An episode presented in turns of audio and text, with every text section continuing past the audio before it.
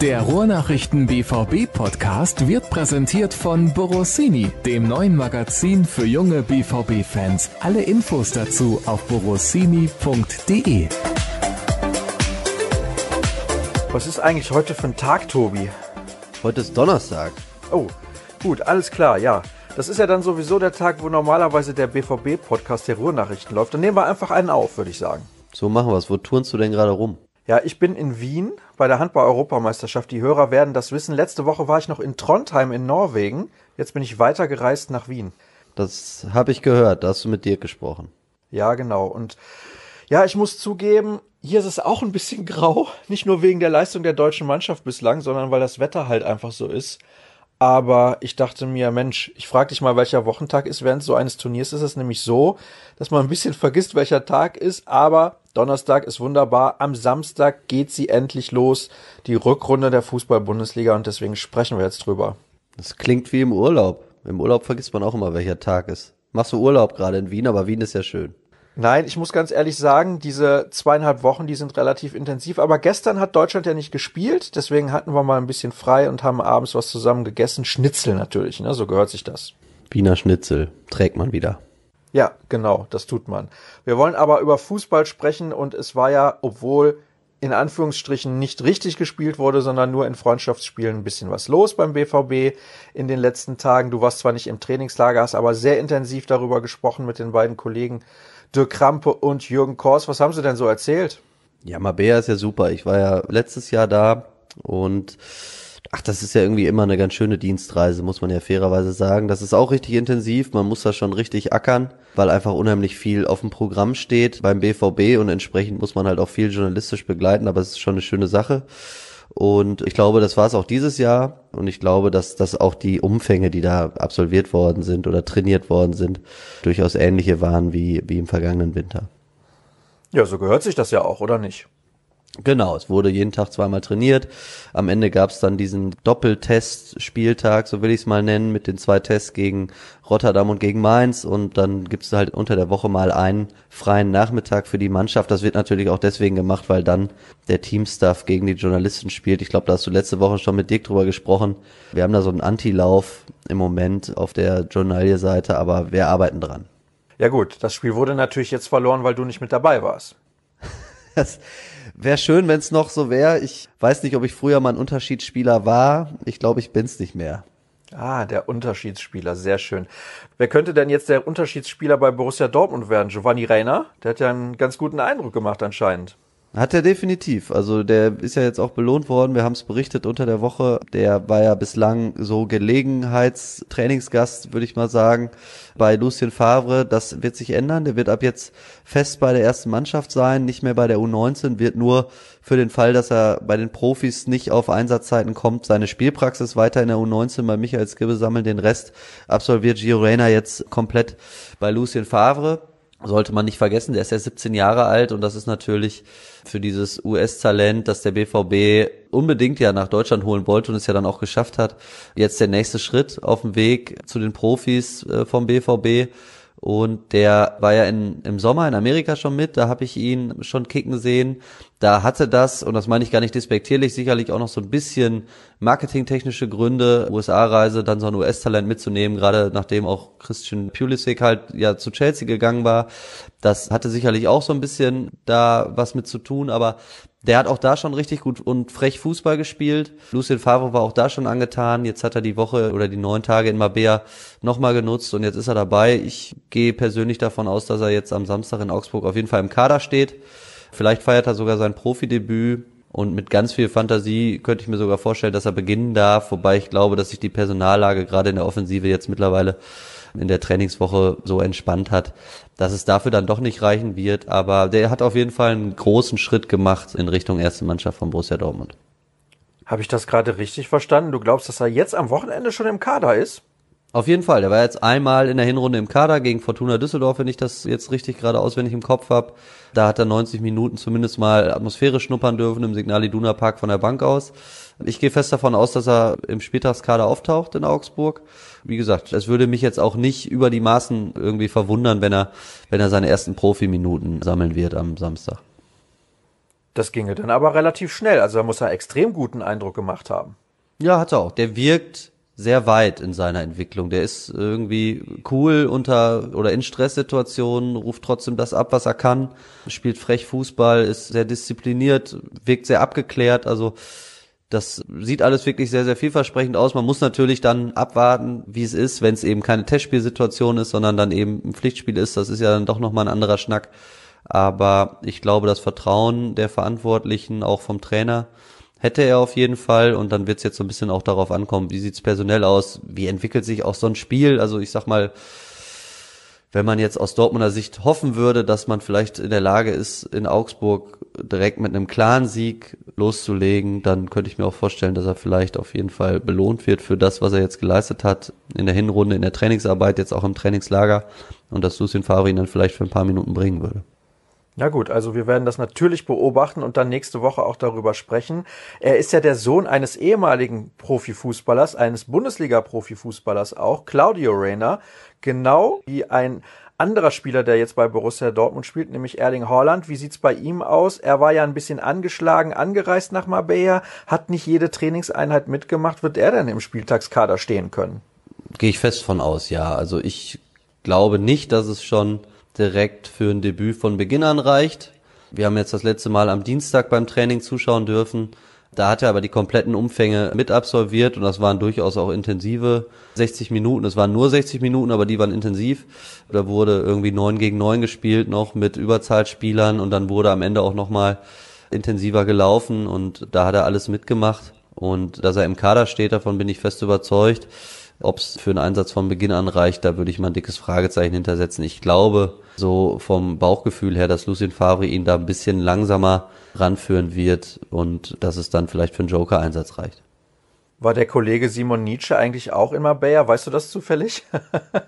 Das weiß ich tatsächlich nicht. Ich weiß, dass unheimlich viele, oder was heißt unheimlich viele, aber es waren auf jeden Fall einige norwegische Kollegen vor Ort, ob Simon da war. Der war ja vorher hier schon auch das eine oder andere Mal bei uns in Dortmund jetzt zu Besuch. Das kann ich tatsächlich nicht beantworten. Ich bin ja in Norwegen wirklich mehrfach nach Erling Haaland gefragt worden, weil eben die Kollegen aus Norwegen gesehen haben, ah, ist ein deutscher Journalist und vielleicht weiß der auch ein bisschen was, wenn man dann so erzählt, man ist journalistisch tätig im Bereich Borussia Dortmund, dann wird man sofort danach gefragt. Das ging dann immer relativ schnell, dass dieses Thema aufkam, aber ich konnte nicht so viel dazu sagen, weil ich natürlich nicht in Marbella war. Was erwartest du dir denn von ihm, weil wir beide haben ja da noch gar nicht drüber gesprochen. Ja, also ich glaube schon, dass das natürlich irgendwie ein Transfer ist, der, der aufhorchen lässt. Und ich war tatsächlich ein bisschen überrascht, dass der BVB es geschafft hat, ihn zu verpflichten. Ich glaube, dass man da Michael Zorg erstmal ein Kompliment aussprechen muss. Das ist ein Versprechen. Mehr ist es Stand jetzt nicht, aber es ist eben eins. Und ich glaube schon, dass man sich einiges erwarten darf. Ich glaube allerdings auch, und das ist mir dann schon irgendwie wichtig bei, bei all dem Hype, der der da gerade herrscht, dass man dass man so ein bisschen zumindest Geduld haben muss. Und nach allem, was ich gehört habe, ist das ein sehr, sehr selbstbewusster junger 19-jähriger Mann, der ganz genau weiß, wohin er will. Dafür spricht er eben auch, dass er sehr behutsam seine Karriereschritte plant. Dafür spricht vielleicht auch, dass er sich von Mino Raiola beraten lässt und nicht nur von seinem Papa.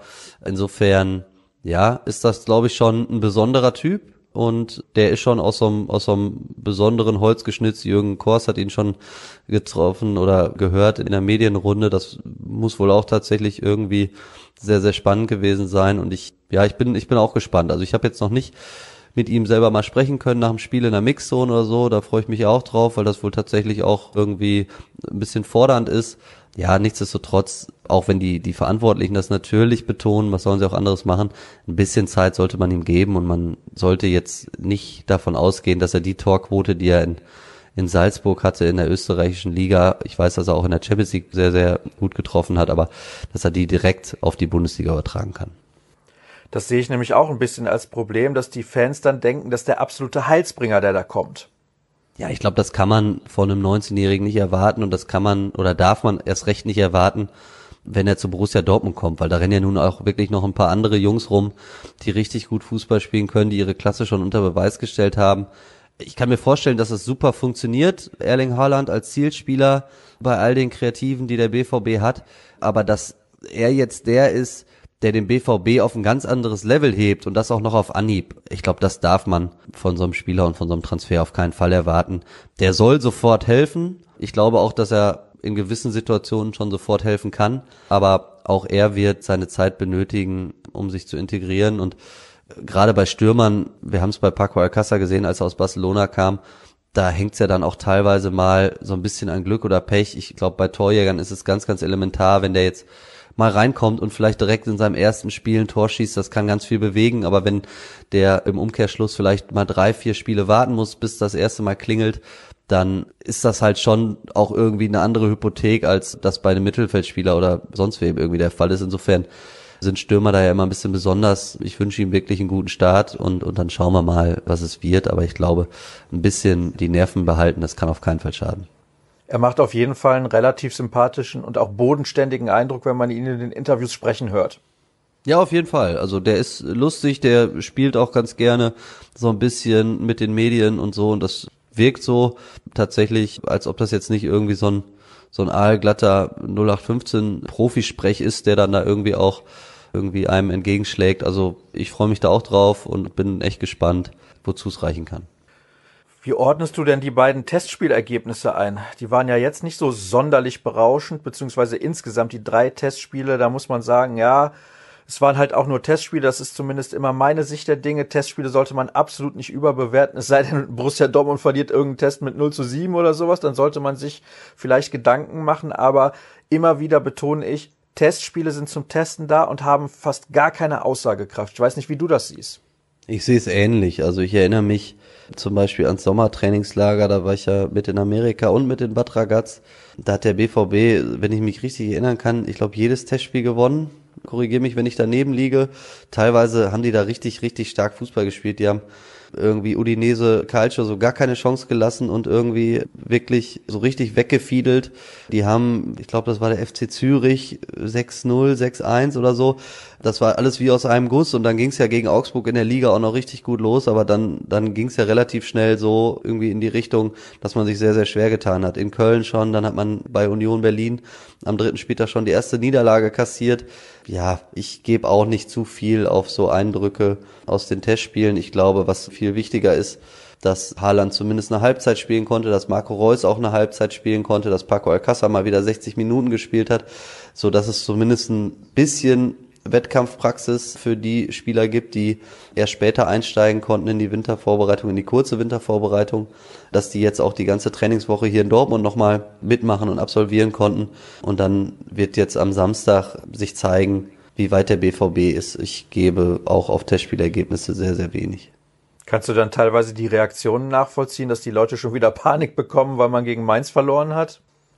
Nein, also ich glaube, man muss da echt ruhig bleiben. Ich glaube, dass das manchmal, also das ist, ich weiß nicht, ob das Aberglaube ist oder so, aber irgendwie mein Gefühl ist immer, wenn die Vorbereitungsergebnisse schlecht sind, dann, oder ich weiß gar nicht, ob es da irgendwelche Statistiken zu gibt, aber da geht's meistens, wenn es um die Wurst geht, irgendwie eigentlich fast besser los, als wenn man in der Vorbereitung alles gewonnen hat. Und dann ist es irgendwie im ersten Pflichtspiel plötzlich richtig schwierig. Also ich gebe da, wie gesagt, nicht besonders viel drauf. Und ich glaube eigentlich auch, dass der BVB ganz gut gewappnet ist für den Start jetzt in Augsburg. Sehr gut, dann lass uns zum nächsten Thema kommen, beziehungsweise einfach mal über die Hörerfragen sprechen. Oder hast du noch irgendwas? Nee, Hörerfragen, gerne. Sehr gut, dann machen wir das doch. Die erste kommt von Lars, der war mal wieder sehr fleißig, beziehungsweise es ist keine Frage, aber es ist eine These und er schreibt, es wird in der Rückrunde wohl nur um die Champions League Plätze gehen. Es gibt meines Erachtens zu viele Baustellen. Spieler, die sich in sportlichen Krisen befinden, wie Alcázar, Akanji oder auch Reus. Spieler, die sich nicht weiterentwickelt haben, wie Dahut oder Brun Larsen. Talente, die bisher kaum oder gar nicht zum Zuge kamen, wie Morey oder Balerdi. Dazu seit Jahren Defizite in der Abwehr, Harmlosigkeit bei eigenen Ecken und unser aller Lieblingsthema fehlende Mentalität. Ja, das waren jetzt einige Punkte, die er angesprochen hat. Ich möchte zunächst mal auf einen Namen eingehen, denn es könnte sein, das konnte man aktuell im Kicker lesen, Jakob Brun Larsen und Eintracht Frankfurt. Was weißt du dazu? Ja, also dass Jakob Brun-Larsen einer von den Kandidaten ist, die natürlich überhaupt nicht zufrieden sein können mit der Hinrunde, das ist Fakt. Dass Jakob Brun-Larsen, glaube ich, auch gerade jetzt aufgrund der Beförderung von Rainer ein Kandidat ist, wo der BVB gesprächsbereit ist, kann man, glaube ich, auch als Fakt ansehen. Eintracht Frankfurt muss was machen. Ich habe dazu gestern ein bisschen mich umgehört und ich könnte mir vorstellen, dass es ja, dass es konkret wird.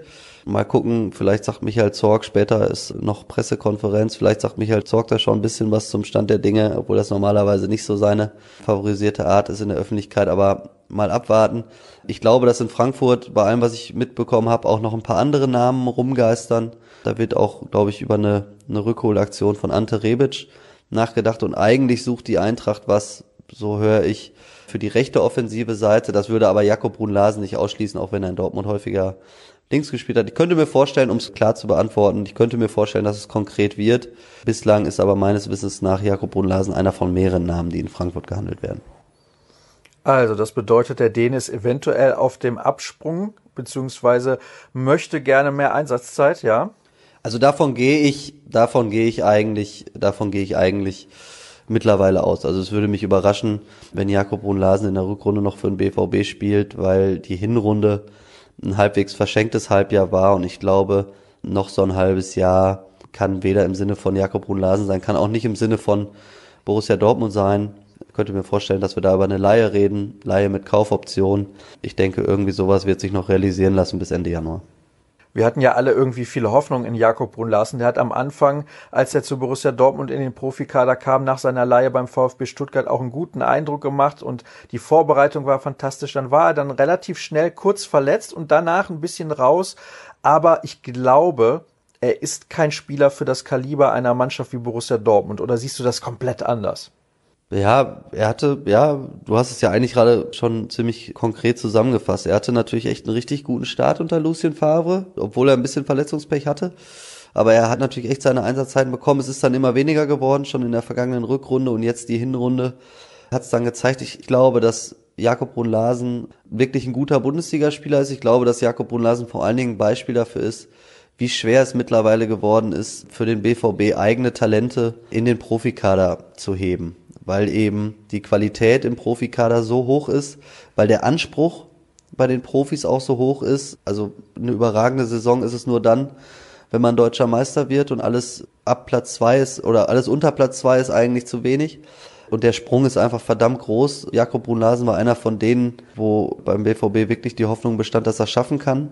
Und ich würde jetzt ja auch nicht sagen, dass er komplett gescheitert ist, aber so das letzte bisschen hat dann bislang doch gefehlt und ja, da sieht man eben, wie hoch der Anspruch ist, aber die Konkurrenzsituation ist natürlich durch die Verpflichtung Torgan Hazars, auch durch die Verpflichtung Julian Brands, der ja zu Beginn der Saison häufig auch auf den offensiven Außenpositionen gespielt hat, nochmal größer geworden. Und da ist dann irgendwann Jakob Brunlasen hinten dran. Und jetzt ist Gio Reyna der Nächste, der es versuchen darf und wo die Hoffnung wieder groß ist, dass es vielleicht einer schafft aus seinem eigenen Nachwuchs.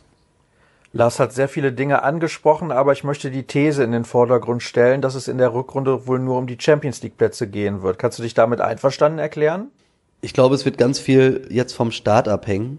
Ich bin, also ich bin auch skeptisch, weil ich einfach glaube, dass man in der Hinrunde so viel hat liegen lassen und das eben, obwohl die Bayern geschwächelt haben, die ich immer noch ganz dick auf dem Zettel habe, aber die sind eben auch schon vor dem BVB, auch weil RB Leipzig mich, mich wirklich beeindruckt hat, wie schnell die nochmal einen Schritt nach vorne gemacht haben unter Julian Nagelsmann und jetzt sind es eben sieben Punkte. Die muss man erstmal wieder einfangen. Also das, das sehe ich schon als sehr, sehr kompliziert an. Ich will es aber nicht gänzlich ausschließen. Ich glaube, die Qualität ist so hoch, man sollte nicht leichtfertig und sorglos werden, so wie man es über weite Strecken der Hinrunde teilweise war, dass die Champions League ein kompletter Selbstläufer wird. Ich glaube aber am Ende ist die Qualität so hoch. Champions League ist eine sichere Sache für den BVB.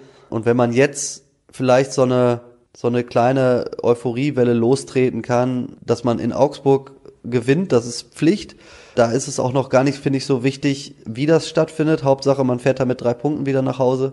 Dann hat man diese beiden Heimspiele gegen Köln und gegen Union. Und da muss man dann tatsächlich irgendwie das Gefühl entwickeln, dass der BVB in der Lage ist, eine richtige Serie zu starten, dass der BVB da auch dominant und, und überzeugend gewinnt, dann mit neun Punkten reinkommt, vielleicht lassen dann andere schon was liegen und dann irgendwie ja in so einen Fluss kommen, wo dann eben auch dieses Gefühl entsteht und der Glaube entsteht, dass man tatsächlich nochmal ganz, ganz oben anpacken kann. Und wenn das gelingt, dann würde ich es nicht gänzlich ausschließen. Das ist aber absolute Grundvoraussetzung. Also neun Punkte jetzt aus den ersten drei Spielen und dann mal gucken, wie die Konkurrenz darauf auch reagiert. Es wäre schon ein Rückschlag, wenn man nicht neun Punkte holt. Also dann kommt direkt wieder wahrscheinlich dieses Gefühl auf, insbesondere wenn es im ersten Spiel in Augsburg jetzt am Wochenende nicht zu einem Sieg reicht, dass man irgendwie so glaubt, ah, was ist denn da schon wieder los? Warum kann der BVB nicht gewinnen? Genau, ich glaube, dass das absolut unabdingbar ist. Also es muss jetzt direkt das Gefühl da sein, weil alles, was der Lars aufgezählt hat, ist ja tatsächlich in eigentlich allen Punkten sehr, sehr gut analysiert. Und es ist genau das. Es muss jetzt direkt das Gefühl her, dass der BVB in der Rückrunde in der Lage ist, einen großen Schritt nach vorne zu machen. Weil die Qualität ist so hoch, dass man an diese Serie glauben kann. Also wenn all diese Fehler und Nachlässigkeiten abgestellt werden können, das ist natürlich ein dickes Brett, das es zu bohren gilt. Aber wenn es gelingen sollte, und gänzlich ausgeschlossen ist es eben nicht, dann ist der BVB in der Lage, sicherlich eine Rückrunde zu spielen, die punktetechnisch mindestens so gut ist wie die Hinrunde der Vorsaison, als man ja auch vorne wegmarschiert ist. Aber es ist ja auch jedem klar, dass genau so eine Rückrunde jetzt her muss. Da darf so gut wie nichts schiefgehen und leichtfertig Punkte liegen gelassen dürfen sowieso nicht werden und dann, ja, kann vielleicht nochmal wirklich so ein Gefühl entstehen, dass alles klappt. Aber die große Frage bleibt natürlich, ob der BVB nach dem letzten Jahr, wenn ich mal die vergangene Rückrunde und jetzt die zurückliegende Hinrunde so zusammennehme, also sprich eigentlich nach dem kompletten Fußballjahr 2019, ob der BVB jetzt in der in der Lage ist, so diesen Zustand nochmal herzustellen. Bin ich auch gespannt drauf. Aber der muss es dann eben schon sein, damit man irgendwie noch eine Chance hat, ganz oben anzuklopfen. Lars würde übrigens auch gerne wissen, wie du das siehst mit dem System, jetzt wo Haaland verpflichtet wurde, weil normalerweise jetzt am Ende der Hinrunde immer Sancho Reus und Hazard gesetzt gewesen sind. Oder wird Favre mit Haaland eher wieder auf ein 4-2-3-1 zurückgehen? Ja, Favre hat ja jetzt im Kicker ja sehr ausführlich drüber gesprochen, hat nochmal hinterlegt, dass er eigentlich überzeugter Fan der Viererkette ist, hat auch nochmal darauf hingewiesen, dass seiner Meinung nach alle großen Mannschaften mit Viererkette spielen würden und dass er eigentlich auf 4-1-4-1 beziehungsweise 4-3-3 als bevorzugtes System setzen würde am liebsten.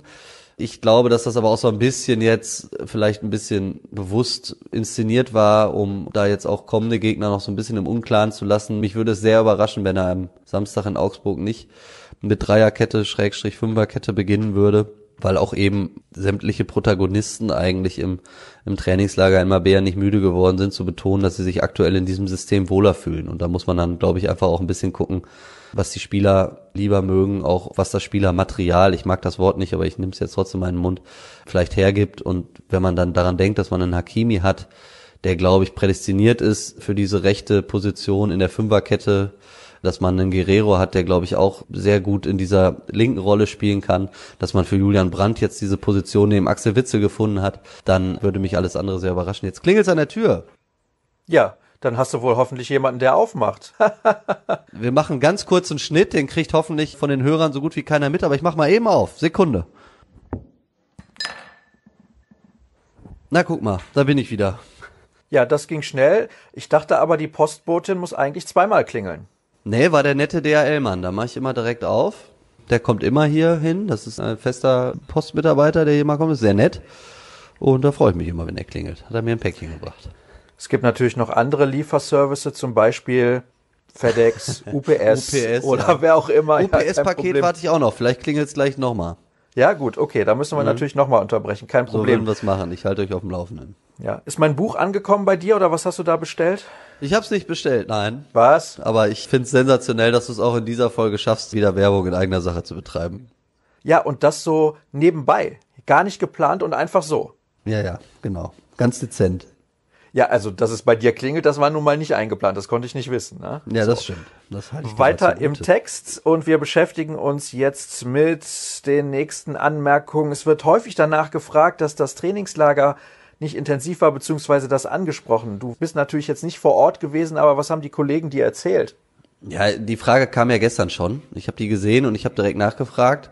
und kann jetzt so, glaube ich, nicht bestätigt werden. Also dass jetzt aufgrund der Kürze der Vorbereitung im Winter und auch aufgrund des geringen, ich sag mal, Substanzverlustes durch die kurze Pause, da jetzt nicht so geklotzt wird wie im Sommer im athletischen Bereich, das ist, glaube ich, klar. Aber insgesamt war es halt so, jeden Tag zwei Einheiten, habe ich angesprochen, nur am Mittwoch gab es einen freien Nachmittag. Ich glaube, das ist dann auch mal okay, um da mal ein bisschen durchzuschnaufen und, und dann eben noch dieser Doppeltestspieltag. Also das war schon vom Umfang her intensiv. Das hat's unter anderen Trainern früher auch schon mal weniger intensiv gegeben. Nächste Frage, die kommt von Marc. Ist Mario Götze ein Kandidat für die Startelf in Augsburg? Ich glaube, nein. Ich glaube, dass er trotzdem ganz gut für sich werben konnte auf dieser Achterposition. Ich glaube, dass er das Problem hat, dass Julian Brandt eben trotz seines klar großen Patzers gegen Leipzig oder dieses Katastrophenrückpasses natürlich insgesamt einen super Eindruck hinterlassen hat auf dieser Position und ich glaube, dass alleine deswegen schon Lucien Favre sich da im Zentrum für Axel Witzel und Julian Brandt eben entscheiden wird. Das setzt voraus, wie ich es gerade erläutert habe, dass eben das System bleibt bei 352 oder 3412, wie auch immer man das dann nennen mag. Aber mein, mein ganzes, also überhaupt mein Gefühl ist, dass er, dass er nicht sonderlich viel verändern wird an der Aufstellung im Vergleich zu den jüngsten Spielen oder zu den letzten Spielen vor der Winterpause. Ja, ist nur so ein Gefühl. Ich bin auch ein bisschen gespannt, wie es dann am Samstag ist. Aber ich denke, dass für Mario Götze einmal mehr nur die Bank bleibt. Er hat ja gespielt in Hoffenheim vor der Winterpause, aber das auch ja nur, weil Marco Reus verletzt ausgefallen ist und ich glaube, dass es für Reus schon für Samstag reichen wird. David spricht das Thema Lucien Favre an. Denkt ihr, Favre bleibt über den Sommer und falls er geht, was sind die Alternativen? Was die Alternativen wären, falls Lucien Favre nicht mehr Trainer von Borussia Dortmund ist, da würde ich gerne in den nächsten Wochen eventuell drüber sprechen, falls es sich konkreter andeutet, dass es nicht reichen wird. Deswegen die Bitte an dich, Tobi, nur mit Ja oder Nein die Frage beantworten, wird Favre über den Sommer hinaus Trainer von Borussia Dortmund sein? Was glaubst du? Also, das war jetzt kein Ja und kein Nein, das ist mir klar. Da tue ich mir auch schwer. Also, da würde ich jetzt zumindest einen erklären. Darf ich einen erklärenden Satz? Nein, natürlich nicht. Ich habe dich ja aufgefordert, nur mit Ja oder Nein zu antworten. Nein. Sehr gut. Das ist eine Aussage, und mit jetzt der ich möchte ich leben kann. begründen. das dachte ich Oder mit fast. einem Aber versehen. Weil Nein für den Fall, dass es für den BVB nicht zu irgendeinem Titel reicht.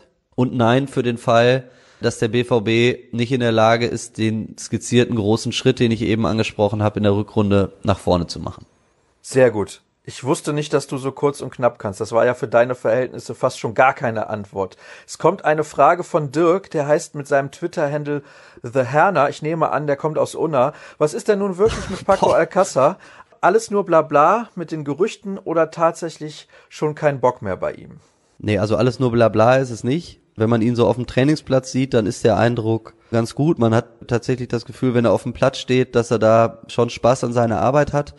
Aber alles, was man drumherum so vernimmt, ist, dass er sich schon schwer tut, so richtig in Dortmund, in Deutschland anzukommen. Ich glaube, auch seine Familie fühlt sich einfach nicht so richtig heimisch und das Wort Heimweh ist tatsächlich das Richtige und ich denke schon, dass es ihn in absehbarer Zeit zurück nach Spanien ziehen wird. Ob das jetzt wirklich im Winter schon passiert, da würde ich trotzdem ein Fragezeichen hintersetzen, weil das natürlich schon eben auch ein Spieler ist, der, ich denke mal, mindestens 25, aber eigentlich eher 30 Millionen plus X in die Kasse spülen sollte. Und der Verein, der das hinlegt jetzt im Winter, der muss, glaube ich, auch erstmal in Dortmund anrufen. Das sehe ich schon so als Problem. Wenn es einen Verein gibt, der bereit ist, dieses Geld in die Hand zu nehmen, dann, glaube ich, stößt man in Dortmund auf Gesprächsbereitschaft ist ja so ein bisschen der spanische Ciro Immobile, wobei der trifft ja in, in Italien jetzt am Fließband sozusagen. Hat schon wieder 20 Saisontore nur in der Liga Lazio, 10 Siege hintereinander. So schnell kann das gehen. Wir wechseln das Thema, kommen von den Hörerfragen zu ein paar Infos, bevor wir dann gleich auf das Spiel am Wochenende gegen den FC Augsburg schauen, denn es steht ja die 200. Folge unseres BVB-Podcasts an, am 29. Januar. Wir haben jetzt schon so viele Nachfragen, was Plätze im Publikum angeht. Ihr könnt gerne noch schreiben aber ihr werdet nicht mit dabei sein. Es ist unmöglich, es wäre unfair denjenigen gegenüber, die sich bereits jetzt um Tickets beworben haben. Das Ganze läuft völlig aus dem Ruder, muss ich ganz ehrlich sagen. Eigentlich müssten wir anbauen. So viele Nachfragen haben wir, aber gut. Marco Hagemann und Michael Rummenigge werden meine Gäste sein und einer der Kollegen natürlich auch. Bei der 200. Folge freue ich mich jetzt schon sehr drauf. Am 29. Januar, wie gesagt, und BVB Kompakt kommt zurück. Ab Samstag bekommt ihr dann jeden Morgen um 6.30 Uhr eine kurze Tageszusammenfassung geliefert. Was ist los beim BVB? Aber was wird denn am Samstag los sein beim FC Augsburg? Ja, schwieriges Spiel. Ich erinnere mich an die vergangene Saison. Da war ich mit Jürgen da. Da ist es komplett nach hinten losgegangen und insofern ja, ich glaube, der BVB muss schon darauf gefasst sein, auf einen richtig fiesen Gegner zu treffen, der sich im Laufe der Hinrunde immer weiter gefangen und stabilisiert hat. Also so ein lockeres 5 zu 1 wie am ersten Spieltag, das würde mich sehr wundern. Nichtsdestotrotz, wir haben es eben angesprochen. Also der BVB muss bereit sein, der BVB muss mit drei Punkten in diese Rückrunde starten, um da einfach auch ein Signal an sich selbst zu senden und ein bisschen auch an die, an die Liga. Und insofern, ja, sollte der BVB von Anfang an ganz, ganz nah an seine 100 Prozent kommen, mindestens um den Rückrundenstart nicht in Sand zu setzen. Das ist ja so ein Spiel mit Signalwirkung und ich glaube, gefragt ist Mentalität. Das hört sich jetzt wieder so platt an, aber das ist ja so ein klassisches Spiel dafür. Auswärts in Augsburg. Es ist kalt, es ist, was weiß ich, vielleicht regnet es noch oder es schneit sogar ein bisschen. Genau, der Acker, ist nicht, der Acker ist nicht richtig geil, so, das macht jetzt nicht, ist mal auf Anhieb mega Bock, da zu pölen, aber es muss eben auf Anhieb stimmen und das ist schon ein sehr, sehr wichtiges Spiel. Was glaubst du denn, wie es ausgeht? Ja, mein Gefühl ist gutes. Also ich glaube, Dortmund gewinnt es, ich sag mal 3-1. Okay, gut. Dann hätten wir das geklärt und mehr oder weniger alles besprochen. Wir wissen natürlich nicht, was jetzt im Laufe des Tages noch passiert. Es gibt ja gleich dann nach unserer Aufzeichnung die Pressekonferenz. Vielleicht erfahren wir da auch schon ein bisschen was zu Jakob Brun-Larsen. Wir konnten noch nicht ganz konkret darüber sprechen, haben es versucht ein bisschen anzureißen und natürlich auch wieder eure Hörerfragen zu beantworten. Und damit sind wir dann durch für die heutige Ausgabe. Ihr wisst das, wo ihr unsere Informationen bekommt, was Borussia Dortmund angeht, natürlich bei ruhrnachrichten.de, bei Twitter at rnbvb immer brandaktuell. Tobi Jörn dort zu finden unter Tobi Jörn und ich unter Sascha Staat. Ich weiß, da gibt's momentan sehr viel Handball, aber immer auch ein bisschen Borussia Dortmund. Ich wünsche euch viel Spaß beim ersten Spiel der Rückrunde am Wochenende und ja, dann hören wir uns am Samstag hoffentlich bei BVB Kompakt wieder. Macht's gut, bis dann.